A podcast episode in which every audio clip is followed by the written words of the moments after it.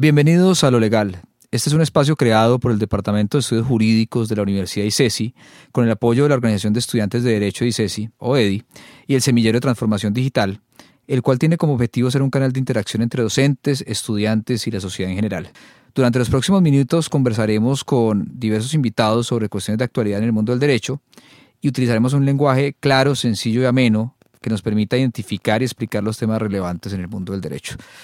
Mi nombre es Juan Fernando Arenas y estaré acompañándonos a lo legal, derecho y actualidad. Para nuestro capítulo del día de hoy, donde hablaremos sobre transformación digital y su impacto en el mundo del derecho, tenemos a Daniel Acevedo Sánchez. Daniel es egresado de la Universidad ICESI del programa de Derecho y en este momento es Senior Manager de EY Law para América Latina Norte y lidera el área de práctica en Legal Operations Service para la región. Daniel es un reconocido experto en América Latina en tecnología y procesos aplicados para la transformación de la prestación de servicios jurídicos. Daniel, ¿cómo estás? Buenas tardes. Fernando, queridos todos, ¿cómo están? Gracias por la invitación. Qué bueno estar de nuevo en casa. Perfecto, sí. También un gusto tenerte de nuevo en casa. Y también nos acompaña Felipe, Felipe Ortiz, ¿cierto? Felipe Ortiz es miembro de la Organización de Estudiantes de Derecho de la Universidad ICESI y también hace parte, por supuesto, de este equipo del podcast. Felipe, ¿cómo vas? Hola, profe, muy bien. Muchas gracias por este espacio, por ese espacio, fomentarlo. Y Daniel, también un gusto tenerte acá. La verdad, es muy grato ver egresados que la están rompiendo y poder conversar un poquito con ustedes y lo que hacen en el mundo laboral. Bien, excelente. Gracias. Perfecto. Y entremos en materia hablando de dos casos que creo que a día de hoy han sonado bastante y creo que el mismo Daniel ha tenido bastante tipo o alguna polémica frente a las respuestas en cuanto a esos casos. Me gustaría comenzar hablando sobre el tema de ChatGPT. Eh, en el uso de la justicia, es decir, hubo, si no estoy mal, una sentencia de tutela donde se, utilizó esta inteligencia artificial y también eh, la audiencia que se realizó en el metaverso por un juzgado en Santa Marta, si no estoy mal hay mucha emoción frente al tema, Daniel, y, se ha hecho mucho bombo, si me permiten decirlo de esa manera, eh, frente a esos dos casos. ¿Vos cómo lo ves? ¿Hay, digamos, suficiente justificación para tanta euforia? Bueno, pues de nuevo, muchísimas gracias por la invitación. Em, un contexto muy, muy rápido, quizás de lo que hago, y porque justamente he opinado sobre estos temas. Yo, hoy por hoy, no me dedico a asesoría legal en tecnología, yo me dedico es exactamente a la otra cara de la moneda, a implementación de tecnología para equipos jurídicos, especialmente equipos jurídicos empresariales, para ayudarles a que sea más eficiente su trabajo del día a día, etcétera, etcétera. Eso eventualmente lo que nos lleva entonces a reflexionar acerca de la utilidad y necesidad del uso de tecnología, no solamente en la administración de justicia, sino en general, pues en la práctica jurídica.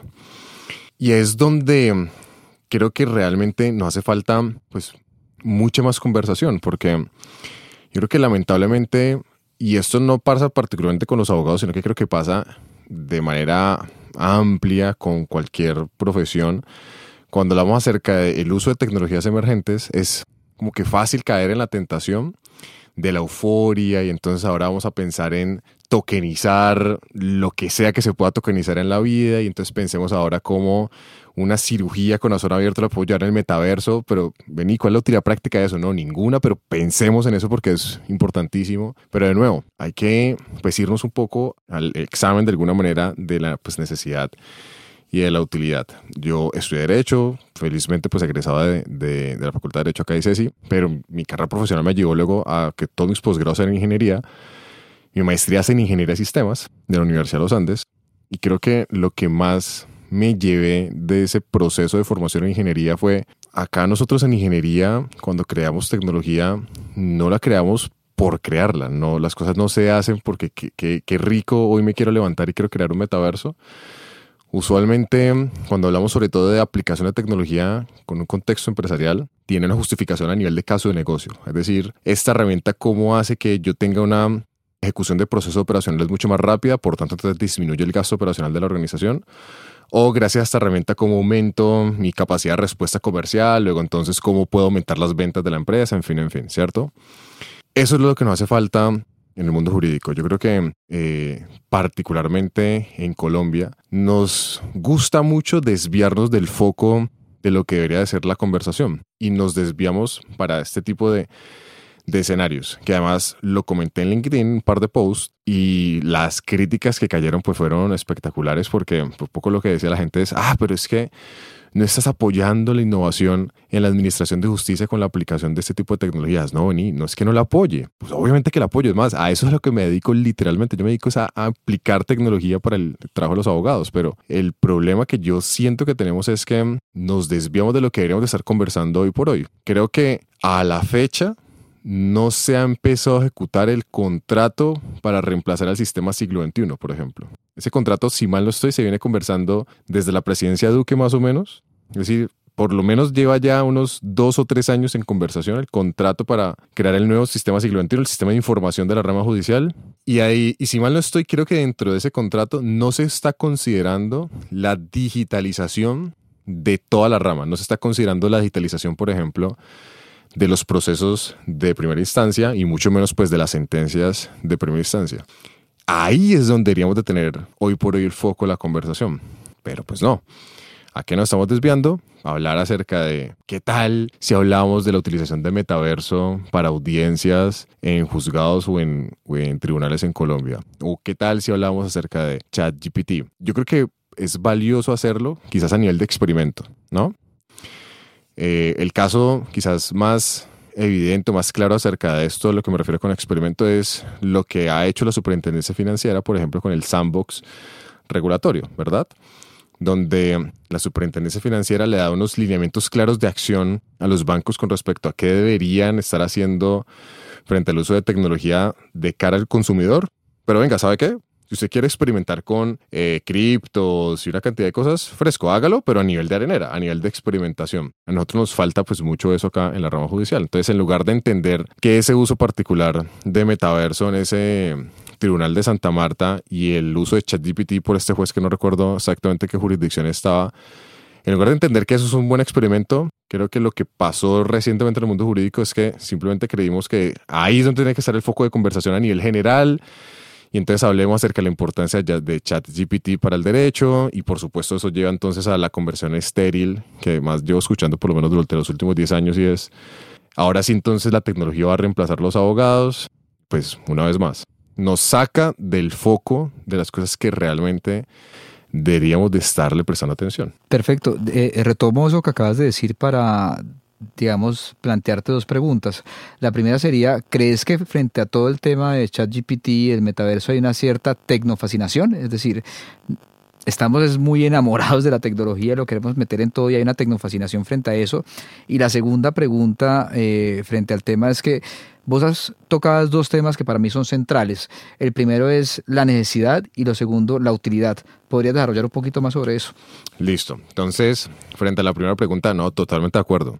Es, de hecho, me gusta la expresión tecnofascinación. Y una vez más, yo no creo que sea algo exclusivo de los abogados. Yo creo que eso nos pasa en términos generales como sociedad, ¿no? Frente al surgimiento de una tecnología en particular, llámese criptos, llámese ChatGPT, llámese metaverso, pues hay como una cierta euforia inicial y esa euforia inicial lleva pues a casos de uso, a cierta experimentación, pero con el tiempo pasa y pasa relativamente rápido. Yo creo que por hoy, por ejemplo, no mucha gente está hablando acerca de tokenización en el mundo de servicios legales, cosa que sí ocurrió un montón alrededor de, yo creo que el 2015, más o menos. Entonces, ahorita estamos como atravesando esa etapa, pues, de, de euforia. A mí lo que me preocupa es que esa etapa de euforia lleve eventualmente a la toma de decisiones que pueden llegar a ser, pues, no las decisiones óptimas eventualmente para una persona. Y eso lo comentaba en estos días en un foro que teníamos.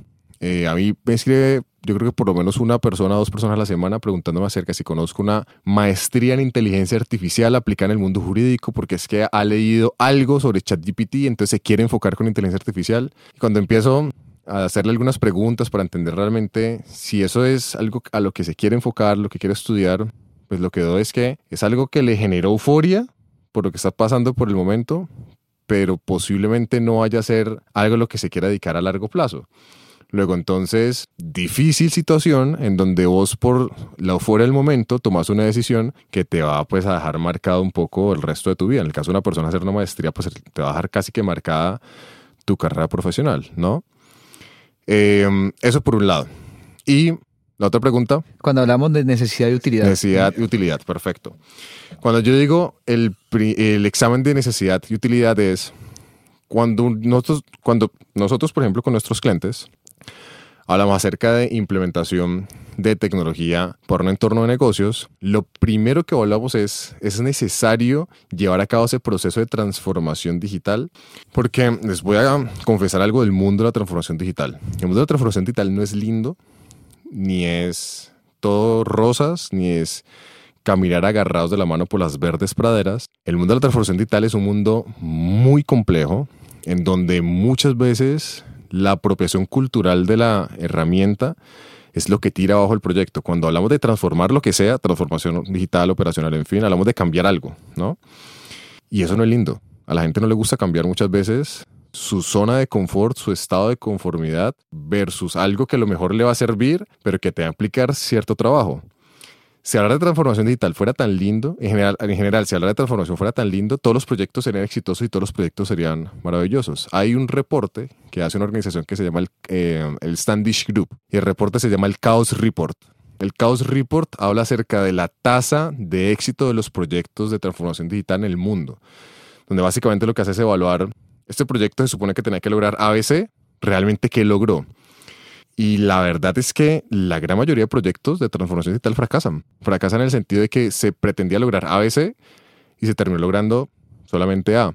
¿Por qué no se logró B y C? Porque las personas que tenían que ejecutar eventualmente los nuevos procesos, utilizar la herramienta, decidieron no utilizarla. Entonces, cuando yo hablo con los clientes, yo les digo, venga, yo entiendo que usted quiere hacer un cambio en la operación. Vale, ¿es absolutamente necesario que ese cambio lo desarrollemos por medio de tecnología? No, la verdad es que eso más bien es un cambio en cuanto a modificación de funciones de una estructura organizacional. Bueno, entonces más bien comencemos por acá comencemos con una iniciativa que no sea tan agresiva y luego traigamos la tecnología, quizás cuando las personas ya están acostumbradas a una nueva metodología de trabajo, por ejemplo.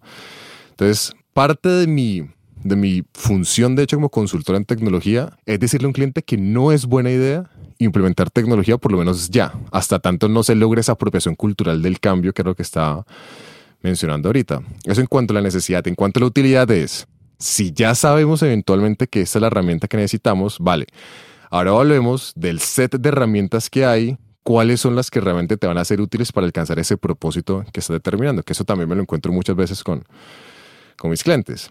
Em, me llaman y me dicen, Daniel, entonces estamos evaluando hacer este cambio en este proceso dentro del área jurídica y em, hemos visto esta herramienta que nos la encontramos en un congreso internacional al que asistimos y hicieron un demo de esta solución, nos parece espectacular. Y digo, a ver, espectacular la solución, sí es, claro, la conozco, he hablado directamente con el fabricante, claro que sé lo buena que es. ¿Estás seguro que quieres implementar esa herramienta? Porque esa herramienta no va a ser barata, el proceso de implementación te va a tomar algo de tiempo y realmente lo que quieres lograr se puede lograr quizás de una manera un poco más simple con una herramienta que no te brinde todo ese set de funcionalidades que tenga una funcionalidad un poco más reducida, pero que te va a ayudar a alcanzar el objetivo que quieres y quizás te va a ayudar a familiarizarte un poco más con ese cambio en el proceso para que chance ahora sí, cuando ya tengas la operación bien establecida, entonces ahora sí saltas a la herramienta pues más sofisticada, con un set de funcionalidades más amplio, en fin, en fin. Entonces a eso es lo que hacemos referencia muchas veces con, con utilidad, ¿no? Perfecto. Eh, cierro con esto para darle paso a Felipe que tiene una pregunta para vos y es, pues para que quede claro, vos no estás en contra de la tecnología con el tema de ChatGPT y con el tema del metaverso, simplemente estás haciendo un, un, juicio un poco más estricto aplicando el tema de necesidad, como hablamos ahorita, y utilidad. Exactamente. Perfecto. Felipe. Bueno, entonces, eh, ahora estabas hablando de cierta resistencia que se puede llegar a encontrar en estos cambios por temas bien sea culturales o porque realmente se quiere hacer una evolución en tema de tecnología, pero no se necesita en esa área. Entonces, vos has trabajado en firmas grandes, eh, siempre del lado de la innovación, ¿Cómo está ese mercado? Es decir, ¿las firmas eh, quieren implementar la tecnología o toca buscarlas? Si la quieren implementar es por esa tecnofascinación o, o porque no se quieren quedar atrás. Y cuando se empiezan a implementar esos cambios, ¿los abogados sí le logran coger el ritmo? ¿Cómo es eso? Bueno, esa pregunta está muy buena porque mm, hay un fenómeno bastante conocido en el mundo de la transformación digital. En general, cualquier fenómeno de transformación organizacional, que es el famoso FOMO, ¿no? O F OMO, Fear of Missing Out. Yo creo que esto le pasa a cualquier organización cuando estamos frente a estos escenarios eufóricos acerca de uso de tecnología, en fin, en fin. El fear of missing out traduciría como el miedo de quedarse atrás. Yo lo encuentro muchas veces lo que estaba mencionando ahorita. La gente va a congresos, escucha alguna conferencia, eh, ve alguna demostración sobre alguna herramienta, e inmediatamente la reacción que tiene es, no, yo necesito implementar eso en mi organización sí o sí, porque además estoy escuchando que mi competidor o una firma en Europa o en Estados Unidos ya está empezando a utilizar esto, no, yo lo tengo que traer acá. Y muchas veces, de nuevo, repintiéndome ese reporte de, de Standish Group, la razón por la cual fallan esos proyectos de tecnología de transformación digital es porque la, la razón que originó el proyecto no es una razón lo suficientemente fuerte para lograr esa apropiación por todos los actores que van a intervenir dentro del proyecto, sino que fue más bien una decisión quizás de una persona con cierto nivel de autoridad dentro de la organización de traer algo, pero de en adelante pues eso no pegó. Y eso pasa mucho en el sector de servicios jurídicos, sobre todo en firmas de abogados, que ven ciertos usos de tecnología, empiezan a, a coquetear con la idea de traer herramientas, luego la herramienta no funciona bastante bien o la gente no la termina usando, se empiezan a frustrar entonces porque creen que el ejercicio de transformación digital es absolutamente estéril, que no sirvió para absolutamente nada, cuando bien hecho sí que les hubiera ayudado pues un montón. Entonces, ¿Cómo estamos en términos generales en la industria de servicios jurídicos con respecto a tecnología? Yo creo que hay muchos proyectos que se desarrollan por ese Fear of Missing Out. Aunque creo que también hay algunas firmas que, hay que decirlo, están haciendo unos esfuerzos bien importantes y bien interesantes para tener buenas apropiaciones de tecnología que ayudan de verdad de manera muy clara en su core de negocios. He escuchado de varias firmas de abogados acá en Colombia, por ejemplo, que implementan o que están en proceso de implementación de una solución global para el análisis de documentación por medio de algunos algoritmos de reconocimiento de texto para identificación de patrones. Básicamente, ¿qué hace una herramienta de estas? Coloquialmente hablando, sería una herramienta de inteligencia artificial para que te haga de alguna manera los ejercicios de revisión de documentos como si fuera una de diligencia legal. Cuando uno hace una de diligencia legal en una organización, básicamente lo que hace es tratar de identificar frente a un documento estándar, supongamos un contrato de distribución que la empresa tiene establecido, cuáles de los contratos que se han firmado no corresponden frente a ese modelo estándar establecido, ¿cierto? Hacer eso es muy cansón, porque implica que yo tengo que agarrar todos los contratos de distribución firmados por la organización y compararlos frente al template. Esa es la razón por la cual muchas firmas de abogados, cuando se contrata el servicio de diligencia o se tiene que desarrollar un servicio de diligencia, por ejemplo, en el caso de una fusión o una adquisición, es fundamental que ocurra una diligencia. Muchas, muchas veces la firma de abogados dice, mm, te hago el due diligence, la diligencia, pero sobre una muestra y ni siquiera una muestra representativa. Te lo hago sobre 10 contratos. ¿Y cuántos contratos de distribución ha firmado la empresa? No, pues he firmado mil en los últimos 10 años pues 10 contratos no es una muestra representativa con respecto a mil, claramente, ¿no? ¿Por qué no se revisan los mil? Pues porque imagínense lo que sería agarrar a un batallón de abogados a leer mil contratos y tratar de comparar ese contrato frente al patrón establecido, cuál es diferente, qué tiene diferente, en fin, en fin. Ahí es donde, por ejemplo, hace total sentido utilizar inteligencia artificial y funciona de forma maravillosa. Yo en lugar de agarrar un batallón de personas, entreno muy bien al algoritmo de reconocimiento de texto, establezco cuál es el patrón de análisis y le digo, señor algoritmo, versus este patrón, léase este set de datos, estos mil documentos y dígame cuáles son diferentes. La herramienta no hay manera que me diga, este contrato está mal hecho, este contrato está bien hecho. No, lo que va a hacer la herramienta es decirme, frente al modelo, estos contratos tienen información distinta. Eso me evita a mí un montón de trabajo en el sentido de tener que leerme los mil para ver en dónde quizás puede un problema, ya la herramienta hace la tarea de decirme cuáles son distintos del patrón para yo saber, estos son los 100 contratos en los que me voy a enfocar. A eso sí, metámosles un análisis un poco más juicioso, en fin, en fin. Hay varias firmas que ya están caminando, por ejemplo, hacia ese sentido. Ahí es donde uno dice, ¿es necesario y es útil el uso de tecnología? Pues totalmente. Creo que todavía hace falta mucho cultura digital en la industria de servicios jurídicos. Cuando me digo cultura digital es saber en qué momento una herramienta es buena o es útil frente a alguna cosa en particular y además trabajar mucho en que los, los trabajadores de, de, la industria de servicios jurídicos, es decir, los abogados, especialmente en el contexto de firmas, tengan las habilidades mínimas necesarias para su trabajo del día a día. Y con esto lo que hago referencia de manera muy específica es al buen uso de las herramientas de Microsoft Office. Punto.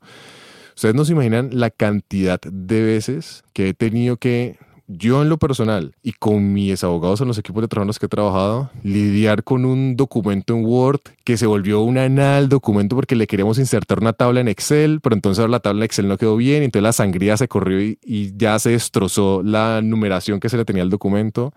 Y perder tiempo en esas cosas es, es absolutamente ridículo porque eso no debería ser demasiado difícil. Es decir, la herramienta por excelencia de trabajo del día a día al abogado, pues es Word. Aprende a utilizar esa herramienta de manera perfecta y ahí sí que vas a tener un diferencial frente al uso de apropiación digital o frente al uso de tecnologías con respecto a los otros competidores o al resto de abogados en el mercado. O sea, antes de hablar de que el abogado sepa programar, que sepa manejar por lo menos Excel, PowerPoint y Word, ¿sí o no? Total, eso yo de hecho lo mencionaba también en, el evento que teníamos en estos días. Es decir, no tiene ningún sentido que la conversación acerca de transformación digital en el derecho nos lleve a pensar, ah, ok, transformación digital significa que el abogado tiene que entender em, la construcción de tecnología a tal nivel de profundidad que reemplace entonces ahora un ingeniero y que entonces ahora el abogado tiene que sentarse a crear su propia app de Legal Tech para hacer X, Y, Z cosas. Eso no tiene ningún sentido. Porque yo creo que la conversación no es y no debe ser el abogado reemplaza al ingeniero. La conversación tiene que ser yo entender lo suficiente de tecnología para saber yo cómo colaboro de manera más eficiente con el profesional que es el idóneo para ejecutar esa tarea. Que en este caso es un ingeniero de desarrollo, pero puede llegar a ser otro profesional de cualquier otra cosa. El proyecto XYZ consiste en transformar la manera que los usuarios entienden los documentos que como abogados construimos. Eso sería un proyecto de Visual Law, ¿cierto? Yo no tengo que saber de diseño. Los que tienen que saber de diseño son los diseñadores. Yo tengo que tener el suficiente conocimiento de diseño para poderle decir a los diseñadores, esto es lo que se quiere lograr eventualmente con este proyecto y trabajar en conjunto para alcanzar ese objetivo. Más bien, la conversación, en mi opinión, debería ser, si tu día a día es enfrentarte a Word, pues hombre, comienza por Word. Si eventualmente vas a migrar a ser, como en mi caso, consultor de implementación de tecnologías para equipos jurídicos, pues a lo mejor sí tenés que saber programar y tenés que tener unas bases más sólidas en tecnología. Pero si ese no va a ser tu día a día, ¿yo por qué tengo que decirle entonces ahora a un juez no, es que si usted no sabe programar, está absolutamente por fuera de la conversación acerca de transformación digital. Pues no tiene sentido. Perfecto. Claro. Cerrando ese tema, me parece interesante porque entonces es antes de plantear una conversación del abogado que ya es experto en algo distinto del derecho, pues que primero aprenda a manejar su entorno, ¿no? Eh, si su entorno es Word, que aprenda a manejar Word y luego ya puede pasar hablar más de cómo plantear una idea sobre qué tipo de transformación digital quiere, entendiéndola mejor, pero que primero se ubique en entender su espacio y lo que maneja en el día a día. Ah, es, así de claro, o sea, vos tenés hoy por hoy una, un énfasis, un foco, una dedicación, ¿cierto? Si sos un abogado que está trabajando en el sector lo que sé, en el sector privado, pues a lo mejor chance y si tienes que tener un dominio un poquitico más amplio acerca de Excel, porque a lo mejor te va a tocar preparar unos reportes y esos reportes luego chance y tenés que construirlos de manera más eh, armoniosa en un PowerPoint, etcétera, pues chance intentas aprender algo más de Excel y PowerPoint. Pero si sos un sustanciador en la rama judicial, pues obligarte que a lo mejor sepas con demasiado nivel de profundidad de Excel y PowerPoint no hace mucho sentido. A lo mejor hace más sentido enseñarte y darte todas las herramientas para que seas una máquina en Word y para que a lo mejor trabajes de manera mucho más ágil construyendo lo que sea que tengas que construir en el día a día. Entonces, yo creo que lo resumiste perfecto. La conversación se trata más de cada quien que entienda con el suficiente nivel de profundidad los retos de su entorno y que frente a esos retos de su entorno encuentre las herramientas adecuadas para resolver de la manera más ágil esos retos de su entorno, que con toda seguridad no va a ser metaverso, con toda seguridad, pues, ¿no? Bueno, y ya que tocas el metaverso, entonces, mm, una crítica puntual que vos hiciste en LinkedIn fue preguntar, ¿es útil? Pues no, eh, pero estamos poniendo por delante la forma sobre el fondo. Ese fue tu comentario.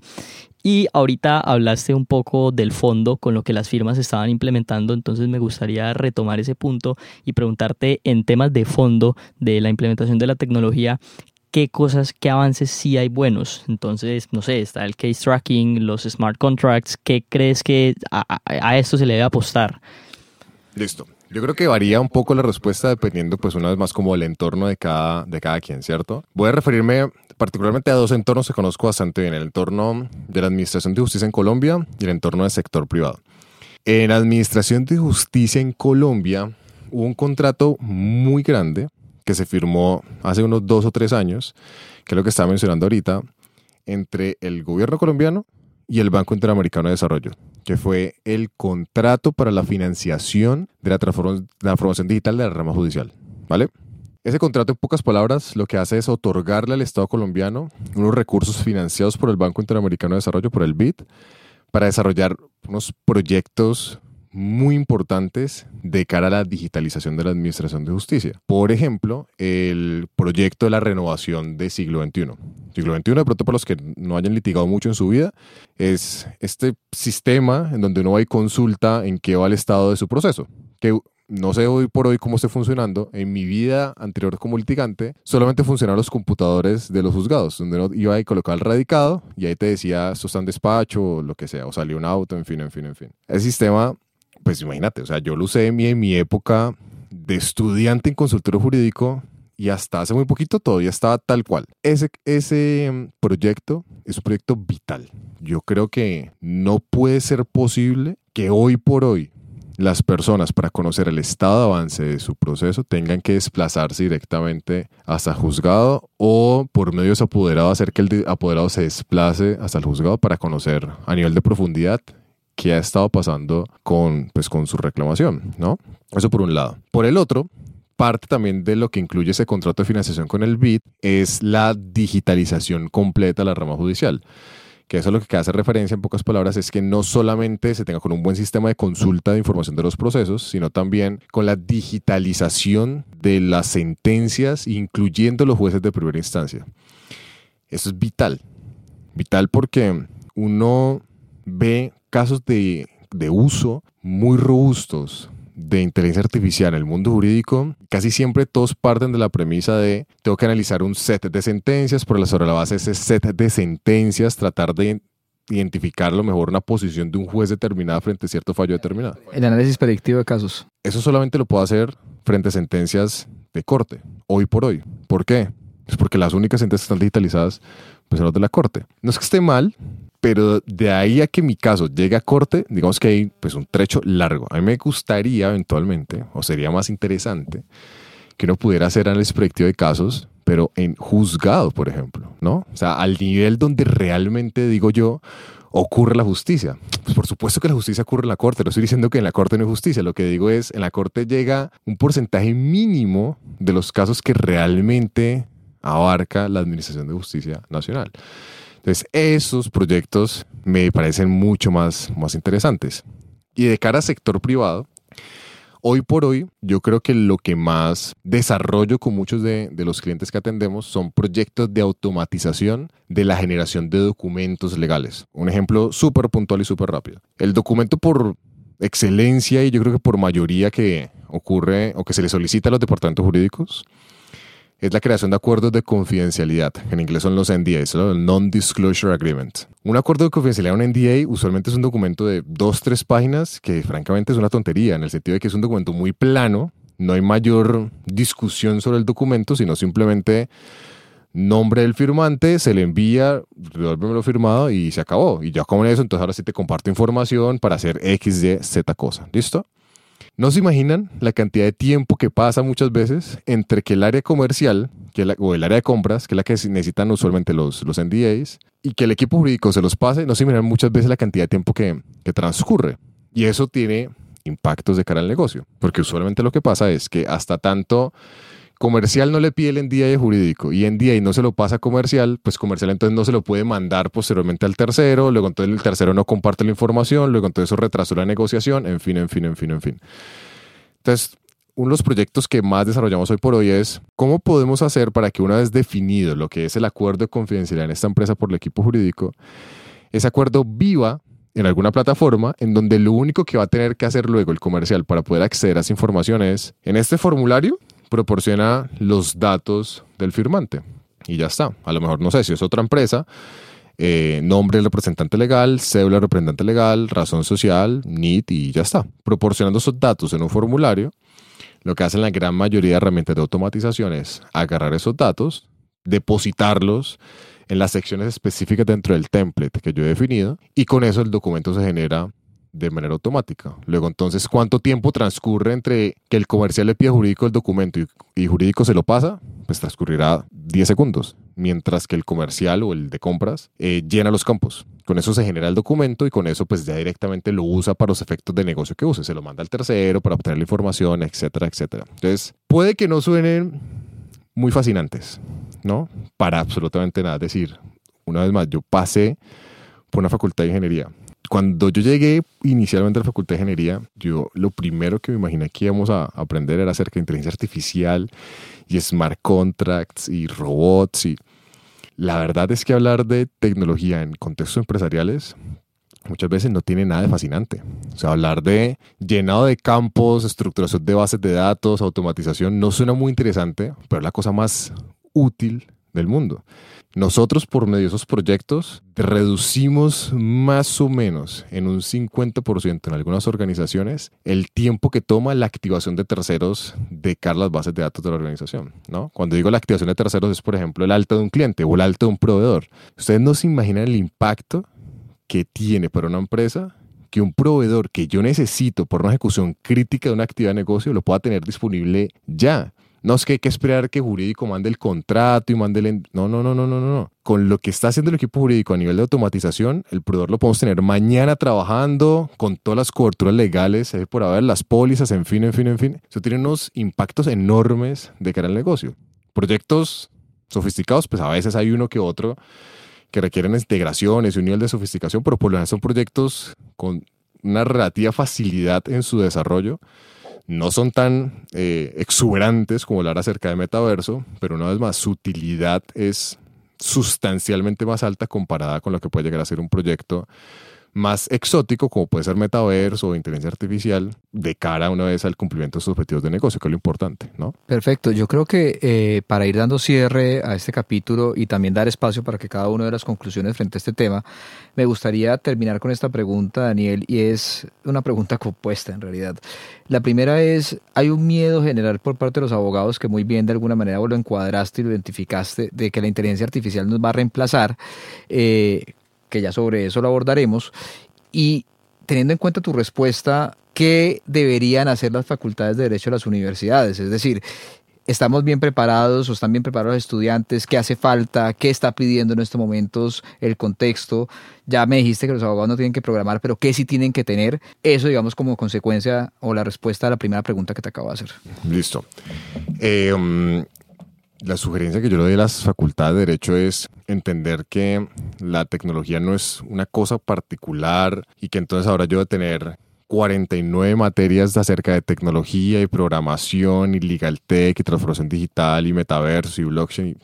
Porque yo creo que francamente los PEMSUM de las facultades de Derecho en Colombia pues no les cabe una materia más.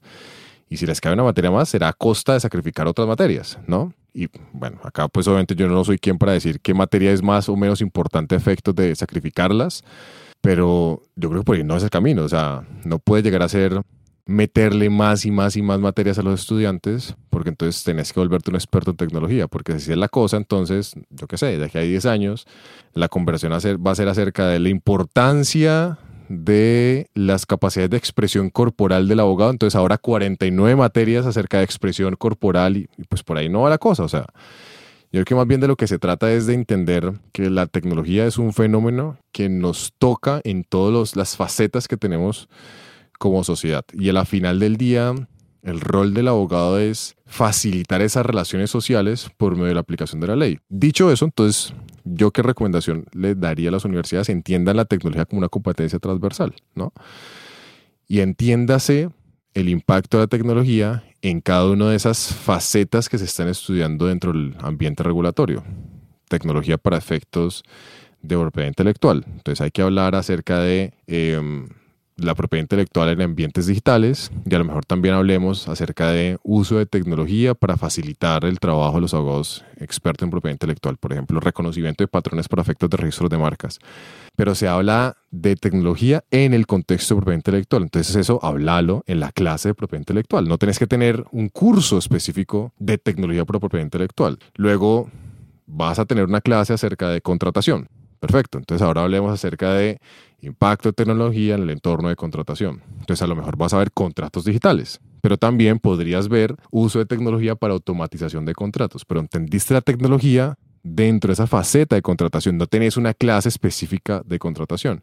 Yo creo que eso es lo que debería ocurrir como núcleo común y ya para los que quieran eventualmente dar ese salto a no, venga, yo me quiero dedicar de manera decidida al mundo de tecnología y derecho, pues a lo mejor ahora sí, no sé, ya tienes una clase de smart contracts y de programación y porque es que a eso es a lo que te vas a dedicar. Pero si ese no es tu foco, tienes que saber lo necesario, más no tenés que profundizar a un nivel demasiado, valga la redundancia, pues demasiado profundo porque francamente pues no le veo, no le veo la utilidad práctica de eso, ¿no? Perfecto, y eso responde un poco al tema de pues no nos van a reemplazar o no nos va a reemplazar la inteligencia artificial. Más bien lo que hablábamos o lo que discutimos más bien el día de ayer frente a que lo que sí va a pasar es que los abogados con ayuda de inteligencia artificial van a reemplazar a los abogados que no tienen ayuda de inteligencia artificial. Es que es y, muy claro. y, conecta con lo que está diciendo de cómo debe ser la respuesta a las facultades de derecho, ¿no? Es muy claro. Yo creo que tenerle temor a la tecnología de cualquier manera, llámese inteligencia artificial o blockchain o lo que sea, pues yo creo que no, no tiene ningún sentido. Que además he venido escuchando esa misma expresión de la tecnología a reemplazar los abogados desde hace por lo menos 10 años. O sea, hace incluso mucho antes de ChatGPT vengo escuchando lo mismo y pues eso no es así, no creo que sea así de ninguna manera, por lo menos no aquí a los próximos 100 años, ¿no?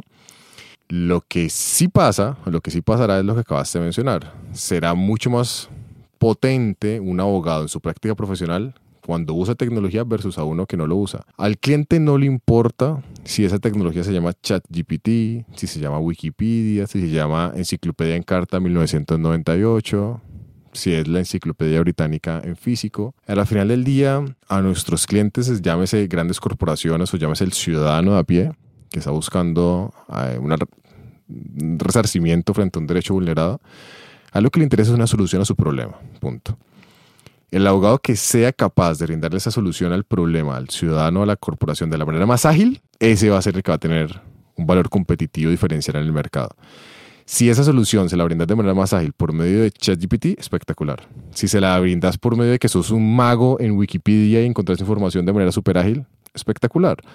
Luego entonces se trata de acerca de yo cómo utilizo distintas herramientas tecnológicas para ser un abogado mucho más efectivo de cara a mis clientes, pero lo que no va a pasar, te los puedo asegurar, por lo menos de aquí a los próximos 100 años, es que haya tal cosa como una herramienta que sea capaz, la herramienta solita, de estar sentada una hora con una persona para escuchar a la persona su problema, y con base en esa escucha de ese problema, saber eventualmente cuál debe ser la estrategia a utilizar, cuál debe ser el camino a seguir. Eso no va a pasar. Que ese es el verdadero rol del abogado, ese es el verdadero valor agregado de un abogado, ser capaz de sentarse con un empresario, con un ciudadano y decir, cuénteme qué, qué, le pasa, cuénteme cuál es su problema, cuénteme cuál es su objetivo como, como organización, cuál es su necesidad. Hable fresco, hable una hora, hable dos, hable tres mi misión como abogado es escucharte a ti y saber cómo jurídicamente eso que te está pasando lo podemos resolver o lo podemos lograr, etcétera, etcétera. Eso no lo va a hacer la máquina, para nada. Aprovechando que están los dos acá, es decir, que tenemos a un estudiante y tenemos a un experto en la materia, me gustaría finalizar con lo siguiente. Y es que eh, desde tu punto de vista, Felipe, en dos minutos, o bueno, ojalá lo que te tomes, pero más o menos dos minutos, saques una conclusión de cómo ves el tema. Es decir, ¿Qué entendiste de todo esto? Vos como estudiante, ¿cómo ves efectivamente la situación? Y pues por supuesto que Daniel nos ayude también con unas recomendaciones finales y con eso cerramos, si les parece bien. Sí, genial. De hecho, iba a recoger en dos ideas lo que dijiste con lo que se me quedó y lo primero es enfocarnos en el fondo más que en la forma de la aplicación de la tecnología para que realmente sea útil cuando se haga necesaria y la aplicación transversal que se puede dar desde la academia y que creo que de alguna manera la implementamos acá en Derecho Constitucional, por ejemplo, tenemos un juicio y ese juicio lo diseña no solo el profesor de Constitucional, sino también el profe Arenas y es sobre decisiones automatizadas de jueces robot. Entonces creo que eso es un, y los impactos constitucionales que eso tiene. Entonces creo que es una forma de aplicación transversal de la tecnología y es una buena forma de, de, de, de enfocar nuestra formación porque nos muestra cómo la tecnología puede tener impactos en todas las áreas del derecho y lo que vos decís, si al final me quiero dedicar a eso, entonces ya buscaré eh, cursos más especializantes después, pero primero ver qué tiene un impacto en todas partes. Entonces eh, me quedo con esas dos cosas, el fondo por encima de la forma, eh, para que sea útil, para que cuando sea necesaria, eh, aplicarla transversalmente y que al combinar esto pues seamos abogados más efectivos. Me quedo con eso y muchas gracias. Perfecto, Felipe, muy buena conclusión. Gracias también por participar. Y ahorita me gustaría dar la palabra a Daniel, para, Daniel, para que nos des unas conclusiones y recomendaciones frente al tema. Bueno, yo creo que hay una realidad que tenemos que aceptar como abogados, una triste realidad, y es que nosotros somos muchas veces visto en el entorno organizacional, incluso en, la sociedad, de manera un poco más generalizada, como más como un obstáculo, no tanto así como un facilitador de cosas. El ejemplo más claro de eso es que muchas veces en las empresas no van con el abogado porque no, es que el abogado nos va a decir que no frente a eso que queremos hacer en marketing. Entonces, más bien, no le digamos nada al abogado, hagamos esto como nosotros queramos, porque el abogado nos va a decir que no, nos va a retrasar más el proceso o lo que sea, ¿no? Y eso pues es pavoroso, es horroroso. No solamente de cara al riesgo legal al que se expone la organización cuando se hace eso, sino también que eso pasa. Y eso pasa porque nosotros no hemos logrado interiorizar que a la final del día el abogado no es el, no es el centro de atención en la organización, ni tiene por qué serlo, francamente. Es decir, a la final del día nosotros tenemos que estar a disposición de la organización o la sociedad para ayudarle a esa organización a la sociedad a alcanzar unos objetivos superiores más allá de la aplicación de la ley. La aplicación de la ley se hace para cumplir con la disposición normativa, para que todo ocurra dentro de ese marco de legalidad, etcétera, etcétera. Pero antes de eso, antes de esa determinación de la aplicación de la ley, pues hay una situación de negocio o una situación social. Es decir, no hay nadie que se levante diciendo, hoy voy a hacer un contrato de compraventa de acciones. Ah, ok, ¿para qué lo vas a hacer? No, pues porque me da la gana de levantarme a hacer un contrato de compraventa de acciones. Pero hay una operación donde se vaya a vender una empresa. No, hoy quiero levantarme a hacer un contrato de compraventa de acciones. Pues evidentemente primero tiene que haber una operación de negocio que eventualmente necesita ese contrato de compraventa de acciones. Entonces, aquí la reflexión es, nosotros estamos para facilitar y para hacer que ocurran de la manera más fluida posible situaciones de negocio o situaciones sociales. Si entendemos eso y lo interiorizamos, vamos a entender entonces que nuestro valor no está en ser ágiles, en ser muy lentos, en ser supremamente eh, rígidos con la interpretación de la norma. No, no, el valor de nosotros como abogados está es justamente en, por medio de las herramientas que sea, llámenle ChatGPT, Word, Excel, un cuaderno que tenga a disposición, lo que sea, por medio de la herramienta que sea, hacer que eso que la empresa quiere que pase, pase. O hacer que eso que la sociedad necesita que pase, pase. Entonces, entendamos que somos parte de un ecosistema mucho más grande y entendamos que el valor realmente nosotros está en que esas cosas ocurran de la manera más ágil posible, no al revés, no siendo un obstáculo, no buscando ser como ese foco de, atención, porque no debería ser así. Buenísimo. Pues eh, yo creo que las conclusiones son claras y les agradezco a ambos por haber usado un lenguaje que yo creo que para cualquier escucha pues va a ser claro. Eh, ya con esto finalizamos los temas de ciertos retos que ha traído la transformación digital en el derecho. Yo creo que ha sido una conversación interesante. Eh, poder sin de alguna manera demeritar la discusión, ver que pues tampoco estamos tan avanzados como creemos y que efectivamente no podemos caer en una tecnofascinación. Eso no significa, por supuesto, que aquí Daniel no le guste la tecnología, todo lo contrario como lo acabamos de decir, sino que se tiene que hacer todo con un pensamiento crítico. Eh, tanto la adopción de la tecnología como lo que efectivamente va a pasar en un futuro. Eh, pues habiendo dicho eso, pues muchas gracias a todas las personas que nos han escuchado y nos seguirán escuchando. Y especialmente gracias al invitado que nos acompañó el día de hoy. A ustedes por traerme. Muchas gracias. Mil, gracias. Y muchas gracias, Felipe, también por acompañarnos. Eh, quedan todos cordialmente invitados para que nos acompañen en nuestros próximos episodios. Igual, mientras tanto, pues nos pueden visitar en redes y página web del programa de Derecho, donde pueden conocer más sobre convocatorias, eventos académicos, semilleros, información de interés y, por supuesto, todo lo relacionado con este programa que es A lo Legal. Soy Juan Fernando Arenas y los espero en un nuevo programa A lo Legal, Derecho de Actualidad. Gracias.